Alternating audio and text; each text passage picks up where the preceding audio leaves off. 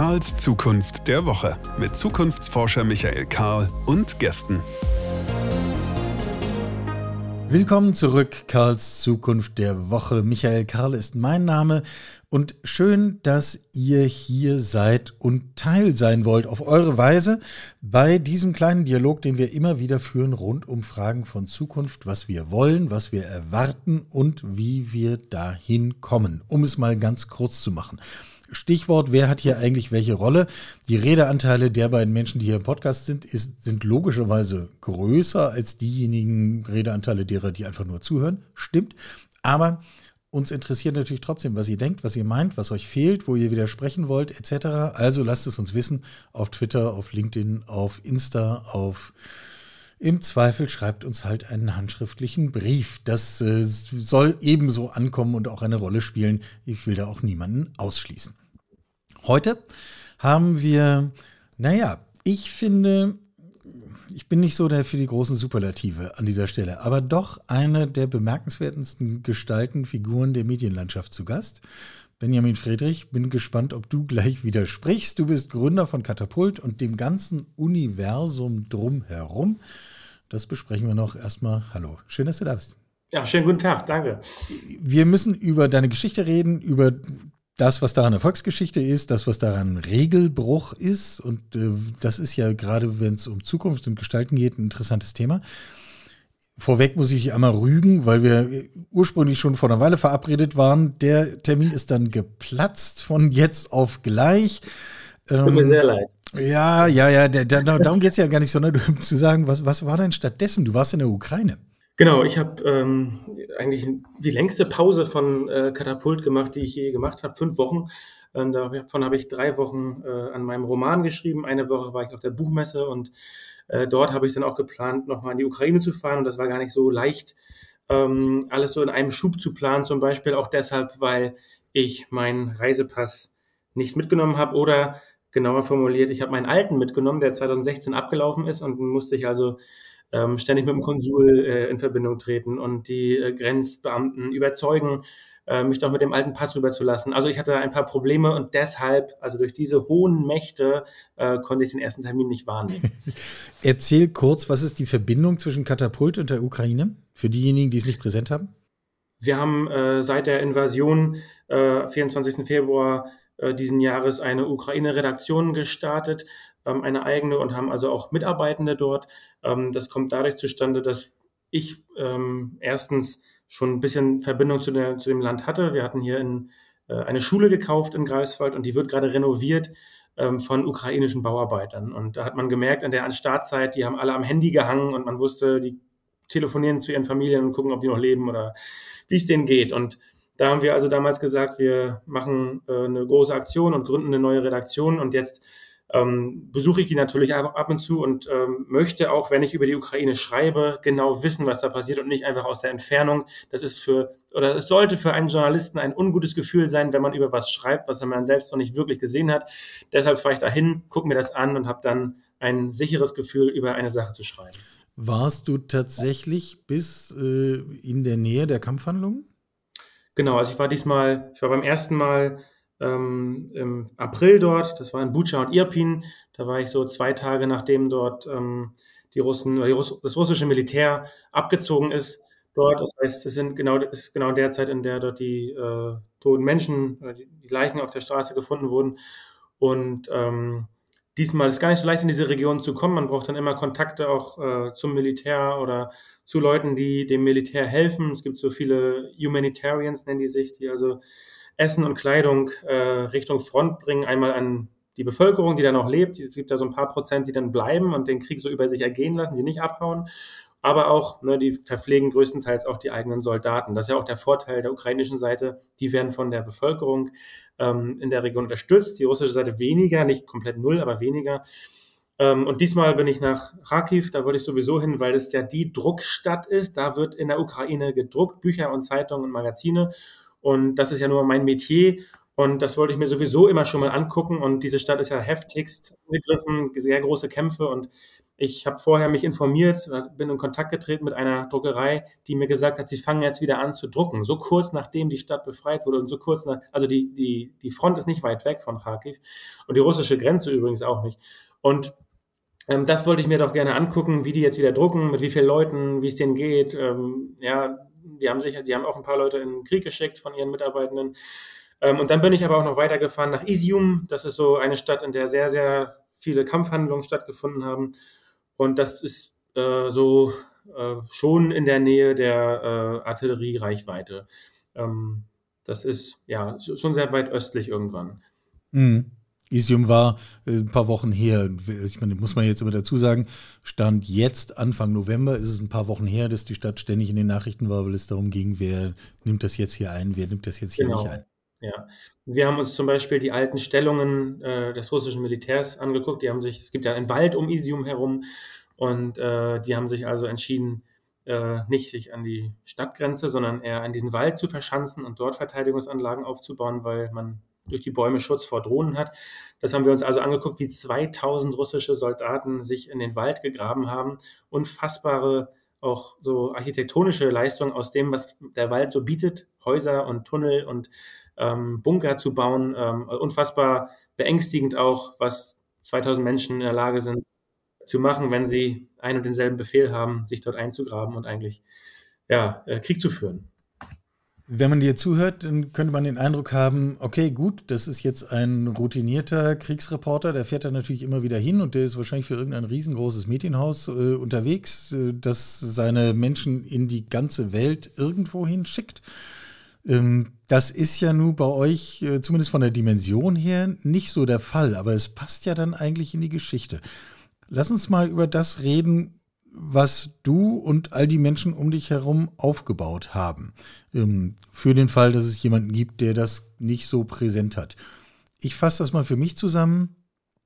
Im Grunde aus dem Nichts ein ziemlich umfassendes Medienhaus, Verlag ähm, aufgebaut. Es gibt das, die Zeitschrift Katapult, es gibt äh, Postkarten, Bücher, ihr betreibt das Gebäude mit Restaurant, ihr macht regionalen Journalismus, ihr Journalistenschule, also äh, tausende. Wo nimmst du das alles her? Es gibt keinen Masterplan, also mein Gehirn ist gar nicht so, äh, so aufgestellt, dass ich hier mir sitze, sitze und dann denke, hier könnte man noch was rausholen, hier habe ich eine Idee, da äh, ist was, da kann man irgendwie was aufbauen, was funktioniert. Es funktioniert ganz anders. Ähm, es entsteht eigentlich immer irgendwie über Stress, über Streit, ähm, über ein Problem, ähm, das ähm, wir hier gerne so lösen, dass wir da maximal progressiv sind und maximal irgendwie was rausholen. Da zum Beispiel, dort ist den Verlag eben genannt, den haben wir nur gegründet, weil wir uns mit einem anderen Buchverlag gestritten haben. Wir hatten damals einen Vorwurf erhoben, dass uns wir kopiert wurden, ein Buch kopiert wurde. Gleichzeitig habe ich mich geärgert, ich wollte mit denen verhandeln und wollte immer 50 Prozent haben. Das war meine Verhandlungsforderung. Ist nicht ganz das, was sonst Autoren bekommen. Genau, ist nicht das, was man bekommt. Aber wir hatten einen Bestseller im Rücken, durch den hatte ich ein bisschen, ähm, äh, wie sagt man denn? Oberwasser. Ich, also Oberwasser oder auch genau richtiges Wasser meiner Meinung nach. Und ähm, das Problem daran war, ich wäre auch in die Verhandlung gegangen, aber ähm, man war nicht bereit, mir zu sagen, was 100 Prozent sind. Und dann kann natürlich ich auch sehr schlecht sagen, also sie war nicht bereit, mir zu sagen, was sie daran verdienen. Und dann kann ich natürlich auch ganz schwer sagen, was meine Handlungsoption ist, die 50 Prozent zu erreichen. Und das hat mich dann irgendwie so unbefriedigt zurückgelassen, dass wir also gesagt haben, dann machen wir es einfach alleine und dann finden wir es wohl mit der Zeit raus, was man an so einem Buch verdient. Und genauso sind eigentlich alle Projekte hier entstanden. Wir haben diese Regionalzeitung, Lokalzeitung gegründet, weil wir hier in unserer Region sehr strukturschwach sind. Wir haben hier Lokalmonopole, also Medien. Wir reden über Greifswald und drumherum, nicht? Also wir reden über Vorpommern. Genau. Genau, also wir haben, das eine ist der Nordkurier, der ist so ein bisschen südlich von uns eigentlich angesiedelt. Und da hatten wir über Jahre hinweg Probleme, weil die doch hart Stereotype, rassistische Überschriften, Rassismus in den Kommentarspalten geduldet haben. Ähm, dass wir irgendwann gesagt haben, wir halten es nicht mehr aus und uns haben dann auch irgendwann gesagt, die Leute gesagt, hey, ihr meckert die ganze Zeit, macht es doch einfach besser. Und dann denkt sitzt man da und denkt, ja gut, ähm, warum dann nicht? Ähm, also diese Projekte entstehen gar nicht, weil wir es unbedingt immer wollen, einfach so, sondern weil es eigentlich immer Streit gibt. Jetzt muss ich aber dieselbe Frage dann nochmal stellen. Wo kommt denn der Streit dann aber ständig her? Ich meine, du wirkst wie ein ganz freundlicher, umgänglicher Mensch. Ja, vielen Dank.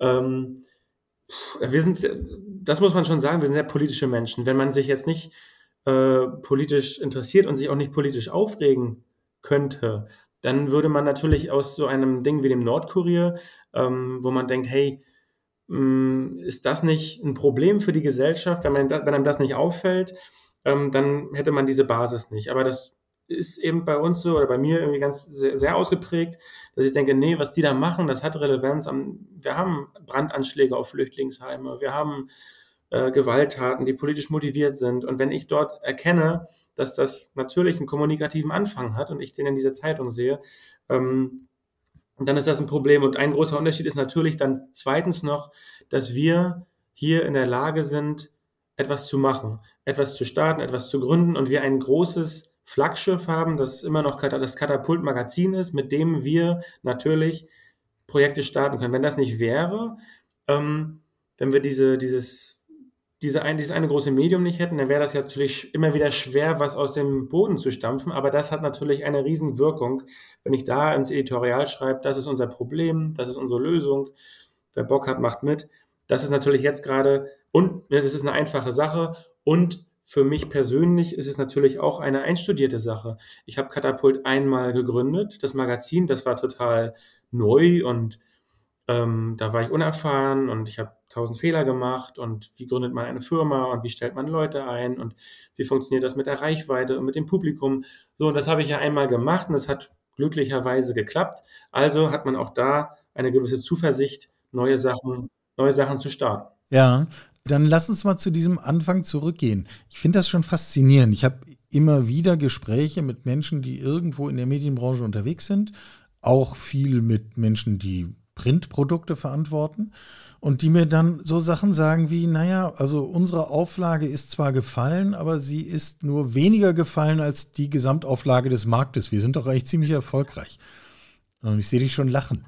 Ähm, und ich höre das immer mit zwei Ohren, dass ich denke, ja, das ist wahrscheinlich, weißt, weißt, du dein Handwerk wirklich gut. Und andererseits kann ich mich doch über Verlust nicht freuen. So, und jetzt kommt ihr und du sagst selber, ihr habt eigentlich keine Ahnung von dem Ganzen und dann baut ihr was auf und das funktioniert. Äh, ich kriege das kaum zusammen. Ja, ich auch nicht. Ich, also, äh, ich kann mir das auch nicht endgültig erklären, warum das funktioniert. Vielleicht ist es gerade erfrischend, dass wir das nicht gelernt haben und dass wir die Sachen so machen, wie wir denken, dass es, wie wir das so schön finden. Ne? Also es gibt ja dieses Sprichwort mit dem Angler und dass man, mhm.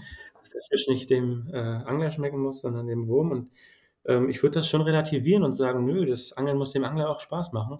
Und ähm, das machen wir hier, glaube ich. Wir produzieren viele Sachen, die uns einfach Spaß machen. In der Hoffnung, also wir machen keine, wir machen keine ähm, Zielgruppenanalysen, wir haben keine Zielgruppe, wir machen keine Marketinganalysen, wir haben jeder macht hier irgendwann mal irgendwas, Marketing. Wir haben schon auch Struktur, aber wir machen diese ganzen sehr zielgerichteten Sachen nicht und produzieren viel von dem, was wir einfach schön finden. Und vielleicht erkennt man, äh, vielleicht gibt es dort Leute draußen, die merken, die das merken und davon infiziert werden. Und das, vielleicht ist das am Ende wichtiger, ähm, als immer genau passgenau sich auf ähm, einen Kunden oder auf eine Kundin zu orientieren und dann die Produkte genau so zu bauen, dass es für sie passt. Vielleicht ist es, vielleicht ist es das gar nicht immer. Naja, offensichtlich nicht, sonst wärt ihr nicht erfolgreich, nicht? Ähm, mhm. Eine zweite Wahrnehmung, die ich jetzt nie exklusiv habe, die einen überall anspringt, ist, dass wir es in unserer öffentlichen Diskussion, in, in allem, was so medial vermittelt ist, ja mit furchtbar viel Aufregung und heißer Luft zu tun haben. Ähm, also das können wir ja gut aus nichtigsten Dingen auf einmal große Schlagzeilen machen, die heute so klingen, als würde die Welt untergehen und morgen ist aber schon wieder eine andere Sau da, die durchs Dorf getrieben wird. So wichtig ist es dann nie gewesen. Seid ihr in gewisser Weise der Gegenentwurf dazu? Hm, würde ich nicht, würde ich nicht, ich würde uns da nicht komplett freisprechen von. Wir haben natürlich einen, einen Kern, der eine ziemlich basale Arbeit macht. Wir übersetzen ja wissenschaftliche Studien, äh, na gut, ja, es gibt auch andere Studien, also wissenschaftliche Studien in eine einfache Sprache. Das ist unsere Basisarbeit und das ist natürlich das Gegenteil von dem, äh, was der Boulevard so kann. Ähm, und das ist im Zweifel auch so, dass wir genau überlegen müssen, wie formulieren wir jetzt hier einen komplizierten Zusammenhang, dass, es, dass ihn alle verstehen. Das ist also ganz weit weg von einer reißerischen Überschrift.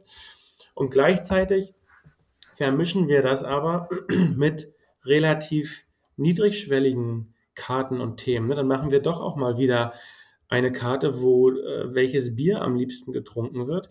Und das ist eigentlich unsere Stärke. Und da könnte es wieder so ein bisschen klamaukig oder auch reißerisch werden.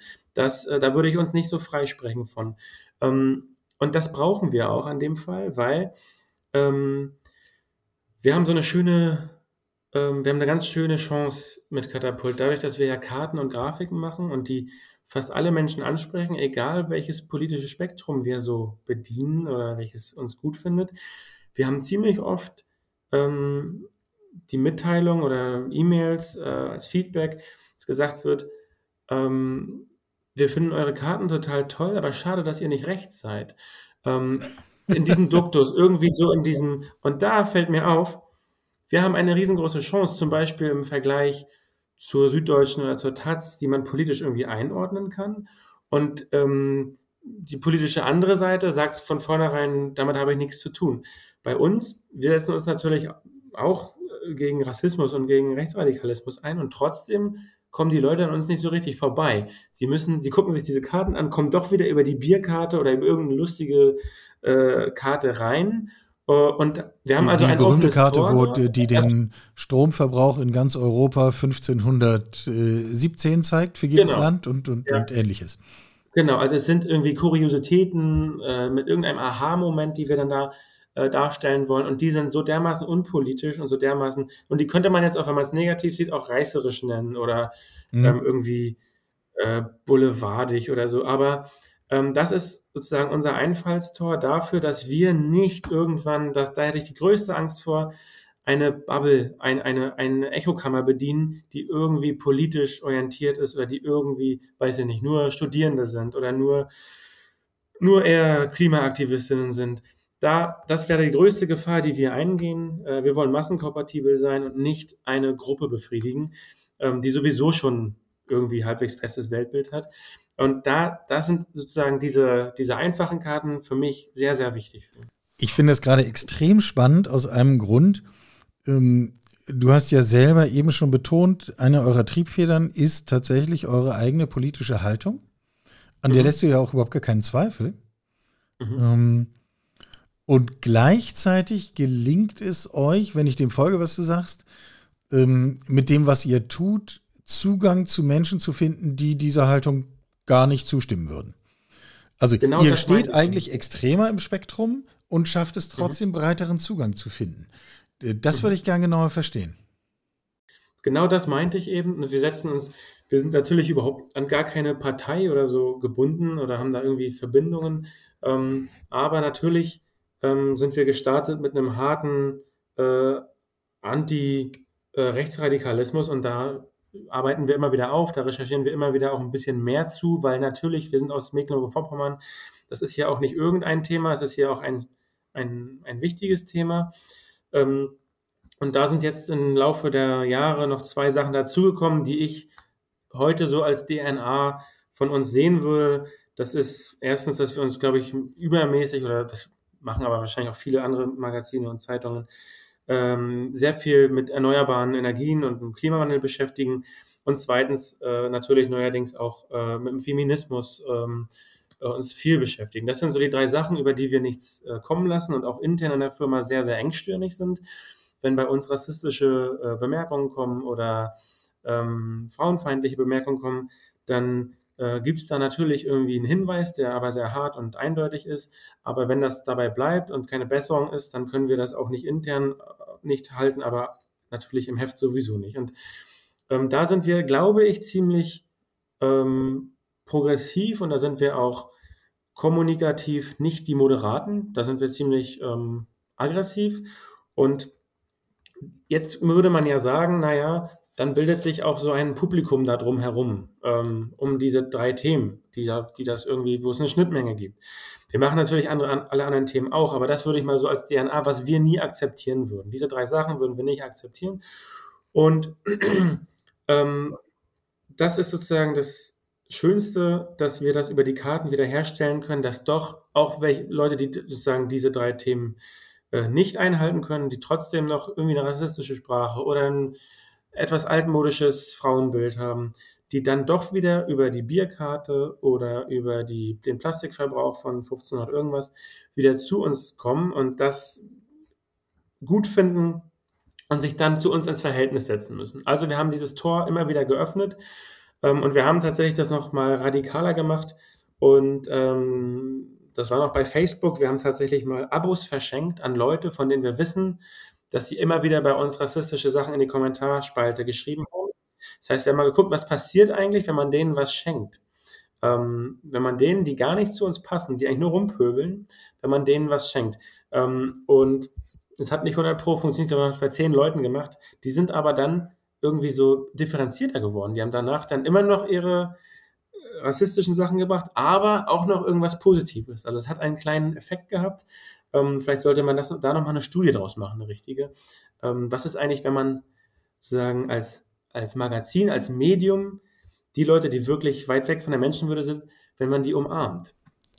Ja, insgesamt kann ein, unser Gespräch ja nur wirklich grundlegend positiv stimmen, weil ich oft viel Resignation höre und sage, es gelingt doch sowieso nicht mehr, alle Menschen irgendwie zu erreichen oder, ich meine, alle erreichst du nie, aber äh, mhm. Äh, alle möglichen Gegenden in unserer gesellschaftlichen Landschaft zu erreichen.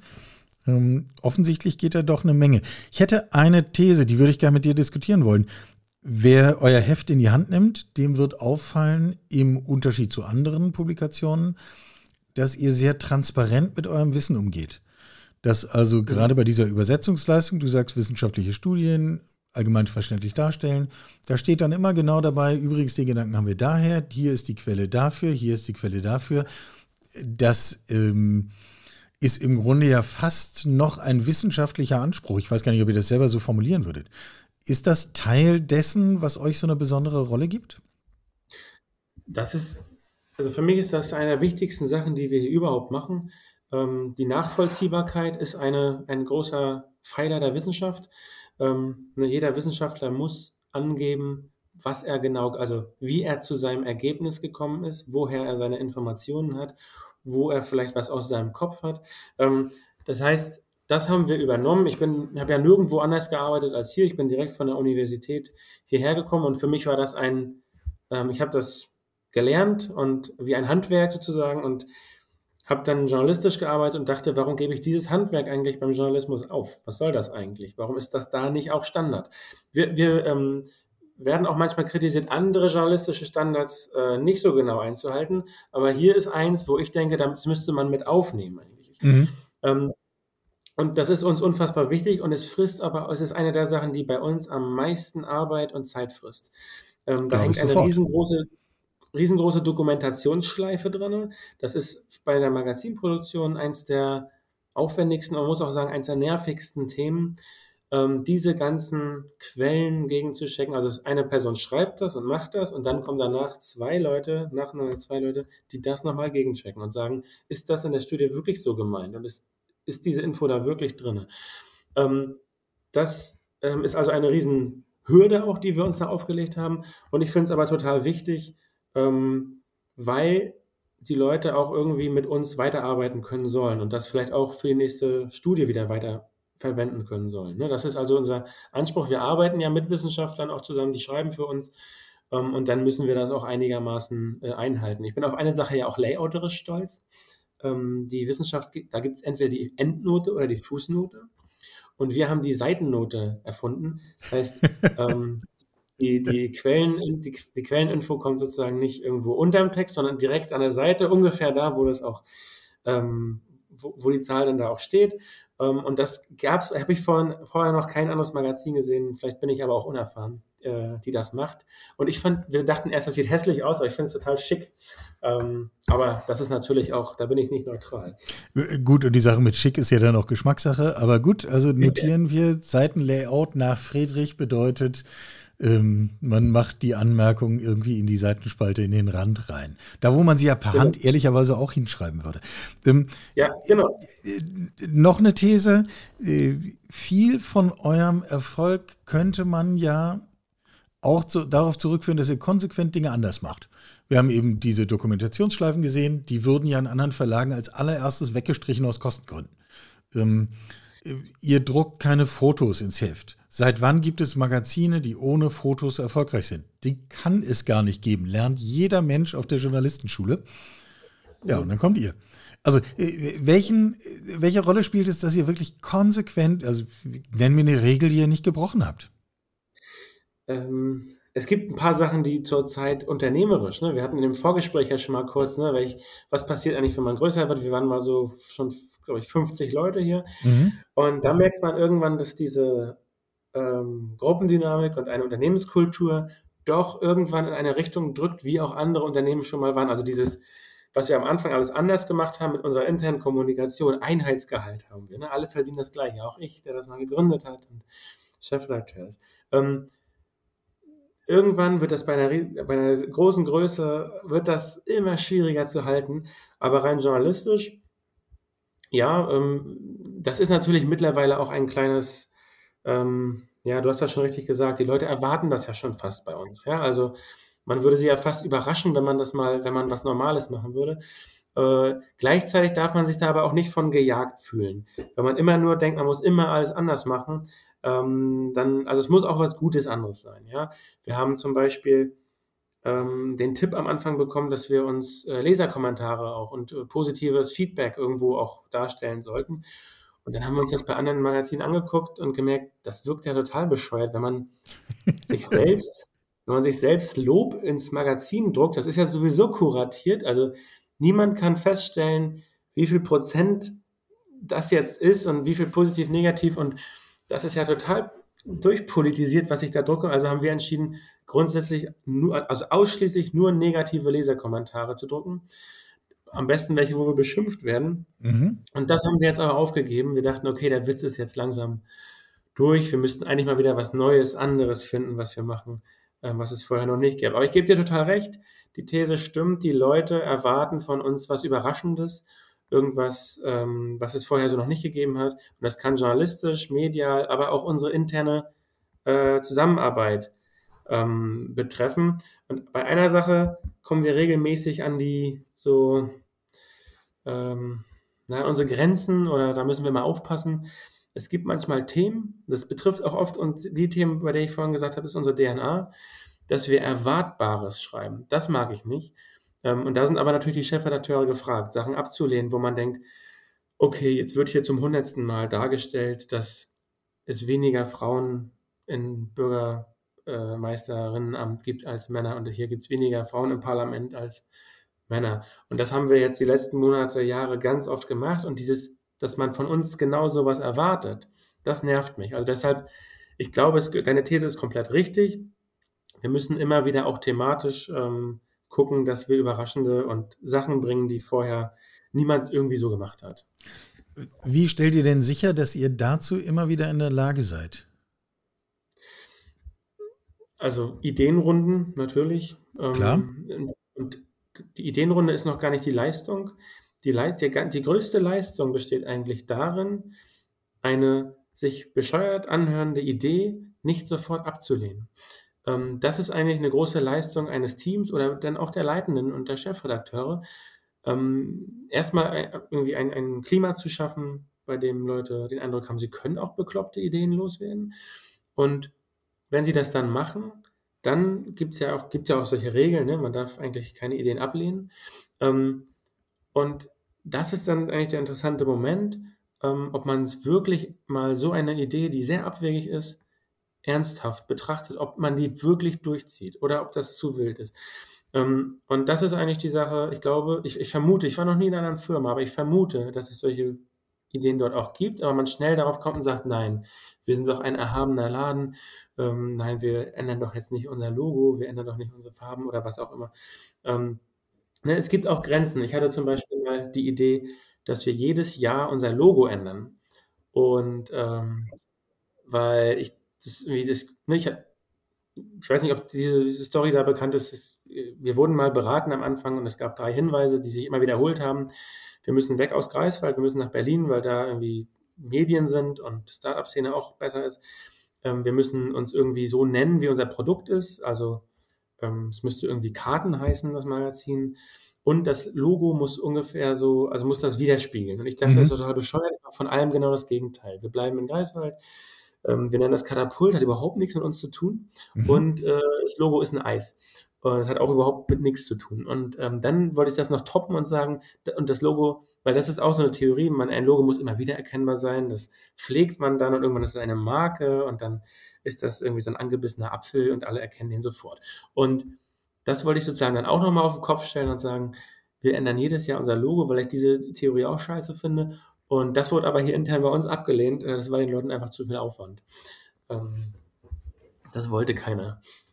Wobei, das Argument passt dann auch ins Bild, zu viel Aufwand und nicht etwa, nein, das geht nicht, das ist falsch, so macht man das nicht, sondern wir haben einfach keinen Bock das drauf. ging. Geh weg, Das Chef. ging aber so diese, äh, die Briefköpfe ändern. äh, Wir drucken ja auch irgendwie Schilder mal aus oder so und für Türen und so. Ähm, da hatten die unsere Leute, die so eher in der Verwaltung, äh, in der Verwaltung arbeiten, gesagt, die sehen da ein paar, ein paar Probleme Ja. kommen. Das konnte ich nicht so richtig außer Kraft setzen.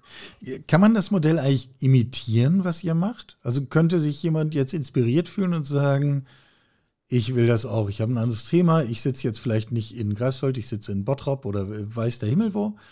Ähm, andere Stadt, wo man auch sagen würde, du musst unbedingt nach Berlin und auch was ähnliches starten? Ist das ein Muster oder hat einfach nur gerade bei euch alles zufällig funktioniert? Ich würde sogar Leuten dazu raten, weil wenn ich mir so, ich bin ja so notgedrungen auch in so eine Start-up-Szene reingezogen worden, in die ich mich natürlich gar nicht so, äh, in der ich mich gar nicht so hyper wohlfühle. Aber wenn ich mir da angucke, wie vereinheitlicht die eigentlich arbeiten, weil die Theorien für diese Start-ups äh, und die Wirtschaftswissenschaftler und Wissenschaftlerinnen, die dort beraten, ja alle durch eine ähnliche Schule gegangen sind. Und ähm, da gibt es dann so, es gibt auch ähm, ja, Wellenbewegungen an Trends und auf einmal sehen alle neuen Startups irgendwie ähnlich aus und die Logos sind ähnlich und auf einmal heißen, das war so vor fünf Jahren, als wir gegründet wurden, hießen auf einmal alle ähm, neuen Firmen, hatten so Fantasienamen und hatten ganz viele Vokale. Mhm. Ähm, das war dann irgendwie Momondo, Lupondo ähm, und irgendwie, also so unfassbar viele Vokale. Ist jetzt nicht so, dass wir wenig Vokale haben, aber es ist noch irgendwie ein richtiger Begriff. Ähm, und da hätte ich echt einige, bei einigen manchmal so gedacht, hey, macht doch lieber euer eigenes äh, und lasst euch da nicht zu viel aus der Szene so vorgeben, was gerade so ein Trend ist und wie die Logos gerade, irgendwie finde ich, sehen die Logos alle ähnlich aus. Ähm, macht doch mal euren eigenen Scheiß und das kann, wenn das total amateurhaft aussieht, vielleicht ist genau das, das äh, macht doch mal ein amateurhaftes Logo, macht, lasst das nicht vom Profi machen.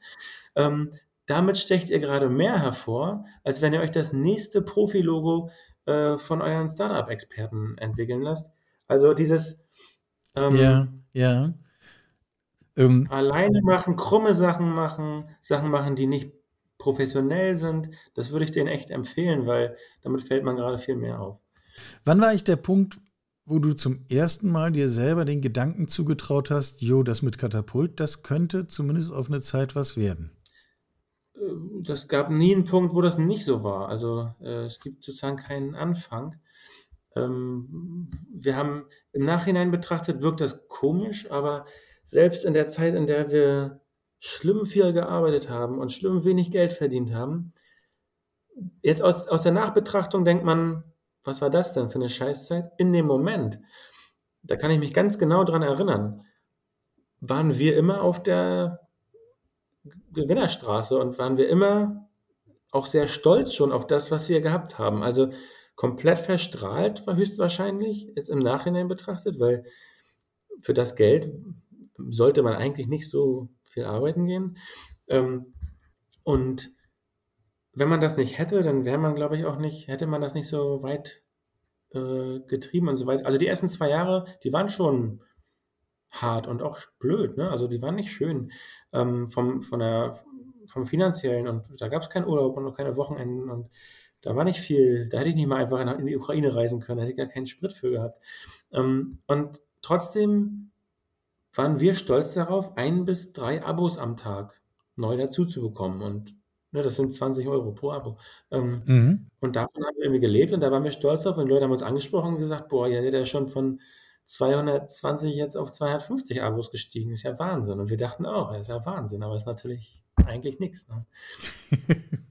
Ich Ähm. ich hoffe, die macht ihr inzwischen am Tag, die 250. Ähm, in guten Zeiten, ja. ja, äh, eben, so so verschieben sich dann die Maßstäbe, ne? Ja, genau, genau. Irgendwann aber es gibt nie diesen Punkt, wo ich dachte, das wird nix. Ähm, ja, eigentlich eigentlich ist es immer haben wir das immer sehr positiv verstrahlt und selber wahrgenommen. Gucken wir mal in die andere Richtung. Ich meine, so ein komplexes Gebilde und das explosionsartige Wachstum, was ihr in Teilen hinlegt, ist schwer vorherzusagen. Ich gebe es zu. Aber hast du eine Fantasie davon, was ihr in 10 Jahren macht? Ähm, also, ich kann mal vielleicht, ähm, ein bisschen kurzfristiger anfangen. Wir sind wir sind jetzt 7 Jahre gewachsen, ja? Ähm, und eine Sache habe ich mir wenn wir jetzt sagen, die nächsten 7 oder vielleicht auch die nächsten 10 Jahre, eine Sache habe ich mir da ähm, man lernt ja für die Zukunft oft auch aus der Vergangenheit. Ähm, eine Sache, die ich da ja sehr gelernt habe, ist, ähm, 7 Jahre Wachstum, ähm, ist auch nicht gesund. Ähm, wir sind 7 Jahre nur gewachsen und das hat einen riesen Nachteil. Äh, man man ist immer auf dieser Erfolgswelle und man macht Sachen und man bereinigt nie Sachen. Der Erfolg frisst immer wieder Fehlentscheidungen auf. Also, ich stelle jemanden ein, der eigentlich gar nicht so gut passt für die Mhm. Firma und man denkt, ja, man könnte jetzt hier einen riesen Stress machen und, ähm, kündigen oder ein Gespräch und hier und da. Und man investiert relativ wenig. Wenn das nicht klappt, lässt man das einfach liegen oder jedenfalls war ich so. Lässt das liegen und, ähm, das das Wachstum, dieses große Wachstum im Unternehmen macht's möglich, einfach 'ne neue Person einzustellen. Und das ist unfassbar ungesund. Ähm, also, das das ist überhaupt nicht, ähm, erstrebenswert, sodass ich jetzt sagen würde, ähm, das würde ich so nicht noch mal machen. Wir sind jetzt auch in so 'ner Zeit, wo wir uns ganz aktiv nach innen gesagt haben: „Wir machen jetzt Stopp. Wir pflegen jetzt unser Team intern, wir bilden uns weiter, wir lösen Probleme.“ Ähm, wir also, unser Abo-Programm ist ausgelegt für 5.000 Abos. Wir haben aber 90.000. Das ist überhaupt nicht in der Lage, da wirklich das zu bearbeiten. Wir haben also immer nur auf Wachstum gesetzt und haben unsere Systeme intern nicht mitgezogen. Für die Zukunft, ähm, würde ich also, äh, für die nächsten 10 Jahre nehme ich mir also vor, dass wir immer nur in Phasen wachsen, 2, 3 Jahre wachsen und dann wieder sagen: „Stopp, jetzt werden innere Systeme nachgezogen“, ähm, weil alles andere diese 7 Jahre waren viel zu lang. Also, das war ich bin das hängt auch mit meinem Typ zusammen. Ähm, ich bin gut darin, so Sachen neu zu starten und, äh, Leute zu überzeugen, dass die dann da mitmachen und ich kann so Progressionen starten, aber ich bin nicht so gut im in der im internen Management. Mhm. Ähm, so Strukturen dann irgendwann, verfestigte Strukturen. Und ich kann gut im Chaos arbeiten, aber die Masse der Menschen, äh, die noch so auf der Welt sind, die brauchen eher Struktur. Und das sind so Sachen, die ich jetzt lerne. Das heißt, Katapult in 10 Jahren ist also ein Unternehmen, ähm, das dieses Bewusstsein hat, dass man nicht dauerhaft durchgängig wächst, sondern immer, ähm, sich auf ein Wachstum auch vorbereitet und eine eine ein Plateau schafft oder eine Basis schafft, von dem aus man angenehm wachsen kann und nicht irgendwann wir haben uns irgendwann so gefühlt, als würden wir ein riesengroßes Haus sein, aber gar kein Fundament gebaut haben. Mhm. Ähm, und das ist äh, das ist unangenehm, ne? Das würde ich also für die nächsten 10 Jahre möchte ich immer wieder nachziehen, ähm, mit dem Fundament, äh, oder ein neues bauen, ähm, wenn ich merke, hier wurde in den letzten Jahren sind wir sehr viel gewachsen. Und kann man das auch in die Breite beschreiben? Also, ich meine, ihr macht, äh, Journalistenschule, Regionaljournalismus, wir haben es am Anfang alles besprochen. Äh, kommen da noch mehr Themen dazu? Hast du noch Fantasien, wo du sagst: „Jo, das liegt eigentlich hier schon auf so 'nem komischen Zettel in meinem Schreibtisch und ich warte nur drauf, dass wir starten können?“ Ja, natürlich. Also, ähm, es ist ja so, dass, äh, als wir Katapult MV gestartet haben, haben sich natürlich viele aufgeregt, dass sie nicht in MV leben. Äh, kann ich natürlich nix für. Ähm, Platz genug wäre, ja? bitte? Platz Platz genug genug wäre, wäre, ja? okay, wir könnten hier alle ja? Wir haben sehr viel Platz, aber da ist natürlich der Wunsch vorhanden, dass wir in andere Bundesländer gehen. Und ähm, für mich ähm, gibt es da auch wieder natürlich, kann man sich jetzt irgendwie ein Bundesland aussuchen, das man toll findet, aber ich finde ein paar Bundesländer politisch einfach sehr interessant, bei denen ich wichtig fände, dass wir da sind. Zum Beispiel Sachsen, ein, ein Land, in dem wir wahrscheinlich bei der nächsten Landtagswahl als die AfD als stärkste Kraft äh, haben werden. Mhm. Ähm, waren ja sogar bei der Bundestagswahl, glaube ich schon. Und also ähm, das wünsche ich mir, dass wir in solche ähm, Länder, dass wir die Kraft haben, auch hier aus Greifswald rauszukommen. Wir sind, haben ja schon ein Büro in Rostock und eins in Odessa in der Ukraine. Eine sehr skurrile Zusammenstellung, aber es ist so natürlich so gewachsen. Und ich versuche gerade mir diese pompösen Einkaufstaschen vorzustellen, wo dann drauf steht Greifswald, Rostock, Odessa. ja, das sind unsere äh, Verbindungen. Ähm, und das ist ja auch, auch kein Masterplan dahinter, sondern das sind die Sachen, die auf natürliche Weise entstanden sind. Und das wäre mir tatsächlich wichtig, dass wir irgendwann in diesem Lokaljournalismus teil, weil da hat zurzeit niemand richtig eine Lösung, wie man Lokaljournalismus so macht, dass man davon leben kann und gleichzeitig irgendwie ein vernünftiges Produkt äh, äh, schafft. Also ähm, ich würde da gerne in andere Bundesländer gehen ähm, und dafür brauche ich aber hier erstmal eine, ein stabiles äh, Haus äh, das meinte ich vorhin. Ne? Also ja. äh, ein neues Projekt äh, muss auf, auf stabile Füße gestellt werden. Auch jetzt die Journalismusschule, die wir jetzt auf nächstes Jahr gelegt haben. Ähm, das ist ja eigentlich, das gehört ja alles dazu. Das machen wir ja, weil Katapult arbeitet so, dass die, die derzeitigen Journalismusschulen nicht wirklich gut vorbereiten auf das, was Katapult macht. Aber auch, weil wir im Osten einfach eine Schule haben, ähm, eine Medienschule, aber relativ wenig Struktur im Osten haben. Und ähm, das wäre so ein Punkt, ähm, der mir wichtig wäre. Und natürlich hängt da noch mehr dran. Wir haben, wenn man sich anguckt, was wir hier in Greifswald jetzt gekauft haben, dann könnte man so ein bisschen drauf kommen. Wir haben diese Schule gekauft, die ist 2000 Quadratmeter groß, aber wir haben gleichzeitig noch 25.000 Quadratmeter ähm, Land gekauft mhm. drumherum. Das heißt, ähm, damit muss man ja irgendwas machen. Und natürlich werden wir da wir wollen irgendwann selber drucken. Aber wir wollen da natürlich auch so eine Art Kulturzentrum hier in Greifswald äh, aufbauen, wie auch immer das aussieht. Ähm, das, glaube ich, fehlt irgendwie. Das ist ein äh, größeres Kulturzentrum. In Leipzig gibt es sowas alles mehrfach. Ähm, aber in unserer Region gibt es das immer nur sehr klein, dass man wirklich sagt, hier ist eine große Firma, daneben sind freischaffende Künstler, daneben sind noch andere Firmen, die vielleicht äh, auch noch arbeiten können. Also dieses, dieses, große Gelände, das möchte ich hier gerne bespielen. Ähm, wie genau, weiß ich noch nicht, aber es geht jetzt langsam los. Wir machen jetzt so einen Weihnachtsmarkt und wir vermieten jetzt die ersten Räume hier ähm, und äh, holen uns Künstler dazu. Also es soll irgendwann so ein großer ähm, Karten- und Kulturspielplatz werden. Ähm, der aber, das ist glaube ich der große Unterschied äh, zu vielen bestehenden Projekten, der auch immer wirtschaftlich irgendwie funktioniert und nicht angewiesen ist auf staatliche Mittel. Ähm, wir machen immer auch Sachen, die ähm, gekauft werden am Ende. Ja, äh, ich hatte mir ursprünglich mal eine Frage aufgeschrieben, die was mit eurer Unabhängigkeit zu tun hat. Das hast du jetzt zwischen den Zeilen so oft beantwortet, aber damit können wir jetzt den Kreis auch schließen, weil äh, das gibt euch ja genau die Unabhängigkeit, auch eben aus eurer Haltung heraus die Projekte zu entwickeln, von denen wir jetzt sprachen. Dieses Gelände hier ist für mich unfassbar wichtig. Das ist aber auch eine persönliche Sache nochmal. Also habe ich mir schon immer gewünscht, dass man mal so ein Grundstück hat, wo man nicht immer überall nachfragen muss, ob man jetzt hier was, sagen wir mal, was macht, wo man noch nicht weiß, ob es legal ist am Anfang. Und dann findet man das über die Zeit schon raus. Wir haben zum Beispiel ein Holzhaus hier gebaut. Da ist rausgekommen, das ist etwas zu groß, um legal zu sein.